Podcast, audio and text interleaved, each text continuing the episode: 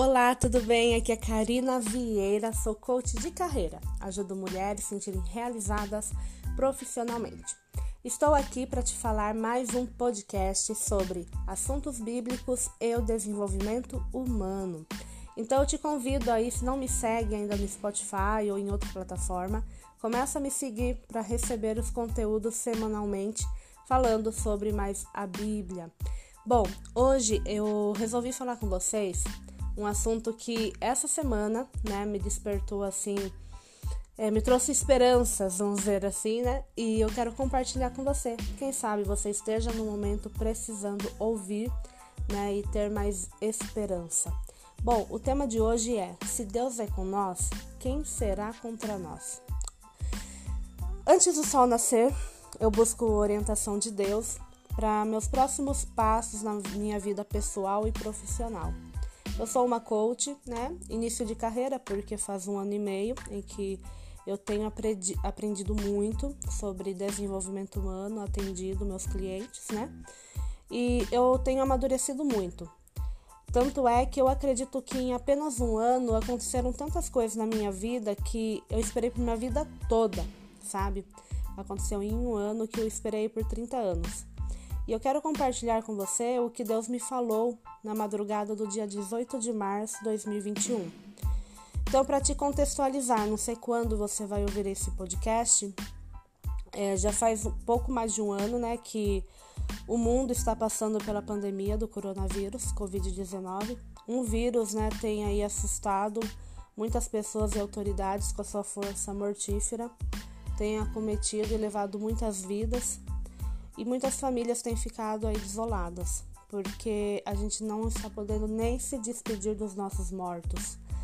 E isso vem tirando muitas pessoas do eixo e causado desespero, depressão, problemas mentais, né? É, muitas pessoas estão procurando mais ajuda médica com relação à saúde emocional, tanto é que se você ligar para um psiquiatra por esses dias, eles não têm vagas tão cedo.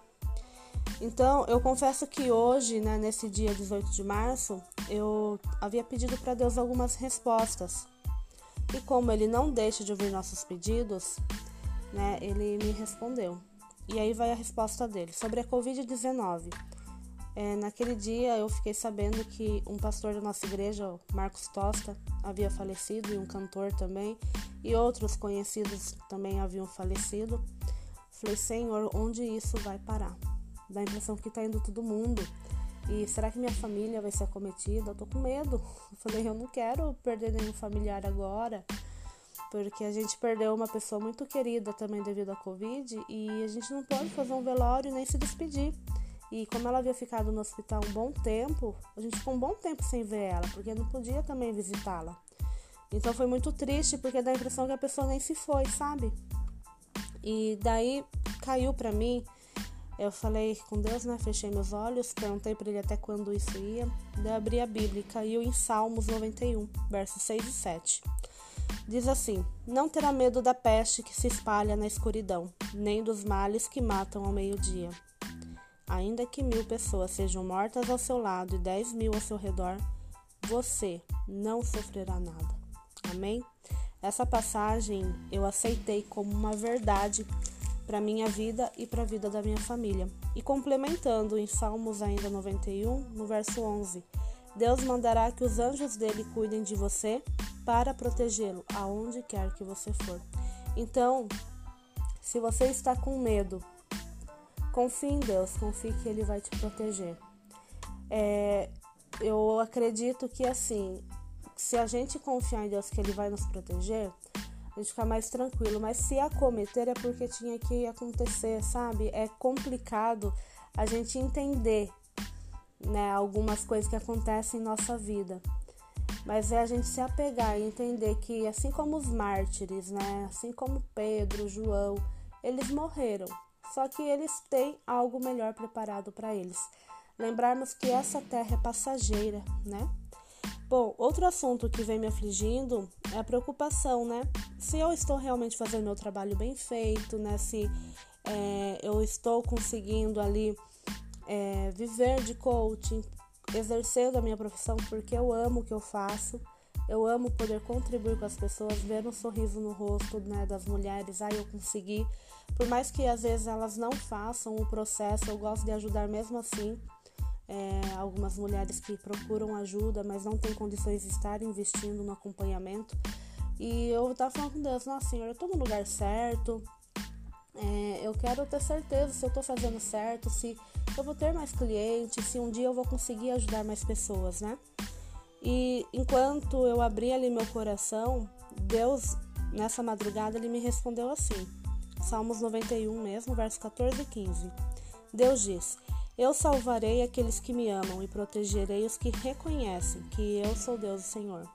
Quando eles me chamarem, eu responderei e estarei com eles na hora da aflição. Eu os livrarei e farei com que sejam respeitados. E no coach mesmo a gente trabalha valores, e cada pessoa tem os seus valores. Geralmente a gente elenca ali os cinco principais valores das pessoas através de uma ferramenta, tá? E um dos meus valores é o respeito. Eu gosto de respeitar as pessoas e de ser respeitada. Eu acho que quando tem falta de respeito, é, muita coisa acaba para mim, sabe?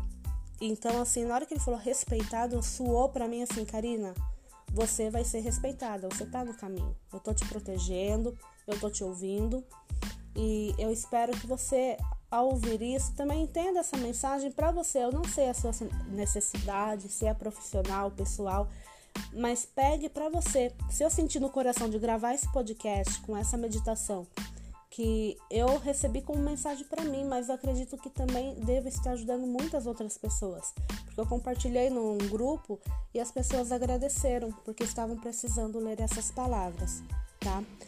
E eu creio, eu creio nessas promessas e aceito para minha vida. E você? Você aceita?